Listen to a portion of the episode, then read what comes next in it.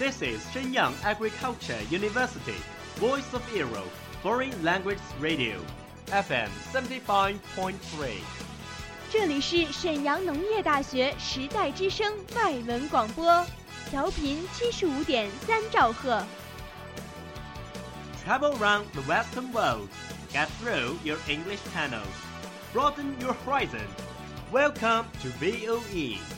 引领资讯潮流，掌控校园高度，用我们的精彩唤醒你的耳朵，收听最流行 V O E，愿你听。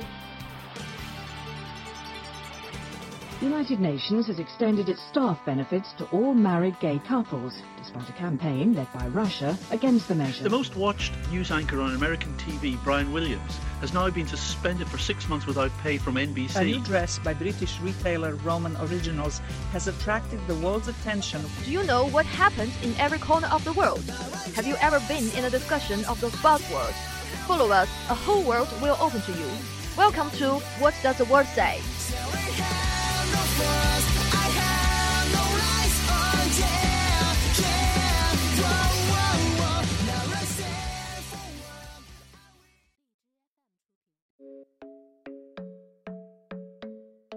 Hello everyone. Welcome to the World Says from the VOE Foreign Languages radio station. I'm Mute.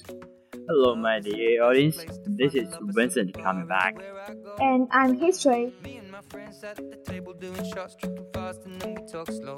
Me and my friends at the table doing shots, tripping fast, and then we talk slow. And you come over and start up a conversation with just me, and trust me, I'll give it a chance. Now take my hand, stop. Oh, history? What kind of surprise this time? Nice. Mm, lipstick? No, no, no, I think it's snakes.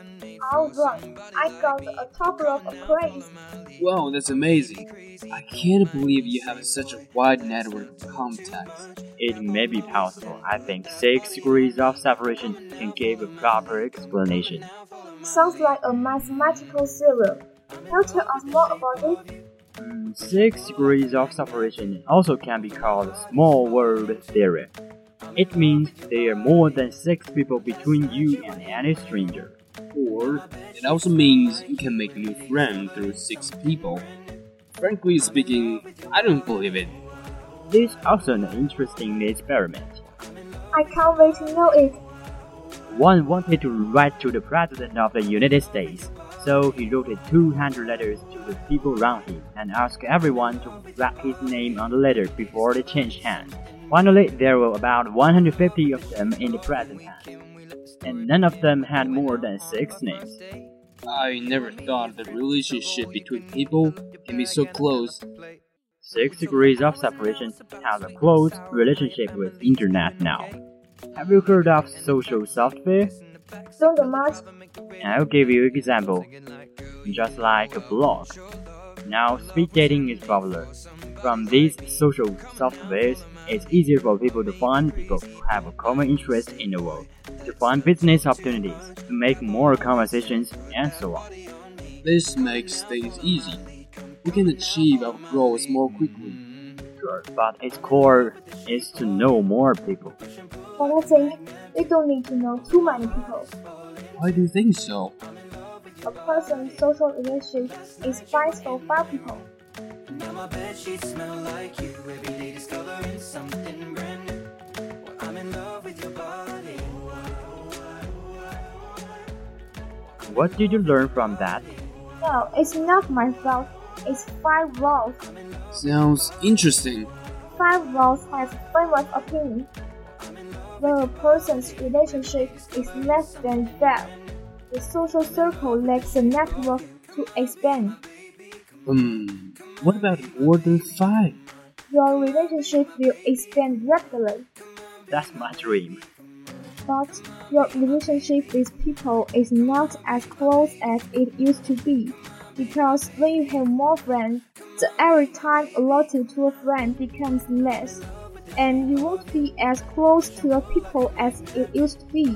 When you spend time with people you don't know well, Um, for me, it's hard to meet like-minded friends, so I want to spend time to make new friends. I prefer um, connecting with my old friends. Yeah. Got it. compare with six degrees of separation. Five laws focus on researching and adjust time. so we can be more efficient. Yeah, efficiency is important. Here's another example. Modern people all have the habit of updating Weibo. Yeah, I've been following a lot of bloggers. These bloggers have thousands of fans, and you are one of them. But the fans exceed the limit. There will be a lot of fundings. Yeah, but I want to say a special case. That's forum. Everyone can express themselves here. Mm, I have to say you're right, but in a real life, 5 to 10 friends are the most valuable. And I prefer 3 or 4 people because I'm not very outgoing. It's proved by fact that 5 people is suitable for all kinds of people. Yeah, anyway, I think it's necessary to manage your own special relationships. And Newt, what's your opinion?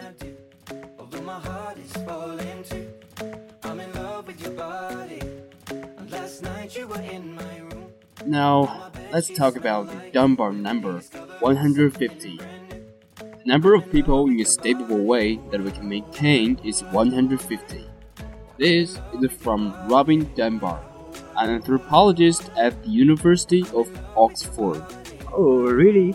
Only 150? I think the friends I know are more than 150. Is that true?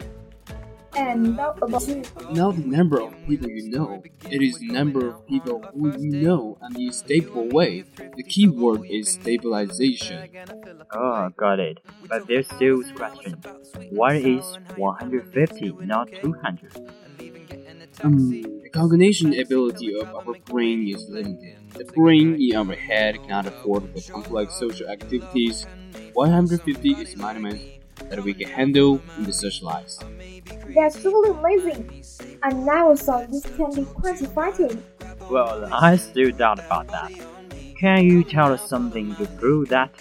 This is related to the evolution of human beings. When we were ape men, the people that I can keep is about 50. Then they can learn to use language to communicate. The number increased to 150. That's interesting. So, what can we know from this 150? Well, these 150 people may not your good friends, but they are close enough to affect your behavior. You may don't believe this, but this is true.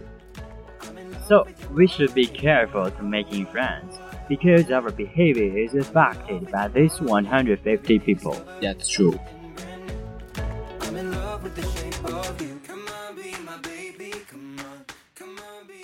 It's time to finish our program now, and today we rediscover three numbers. They are 6, 5, and 150. And remember to manage your relationship. What is significant is to make good friends with like-minded people. Okay? Don't forget to check out our official account, 时代之声 Radio. 我是播音杨彦直. I am Vincent. 我是播音何嘉欣。I'm History. Look before you leave. 我是播音刘博，I'm Milk. See you on the other side. 我们下期再见，拜。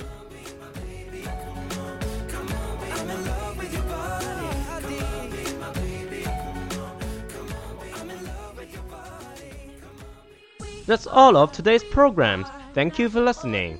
如果你喜欢我们的节目，您可以同时在荔枝 FM、iTunes Store、Podcast 同时搜索 VOE 外文广播电台，为您呈现精彩往期节目。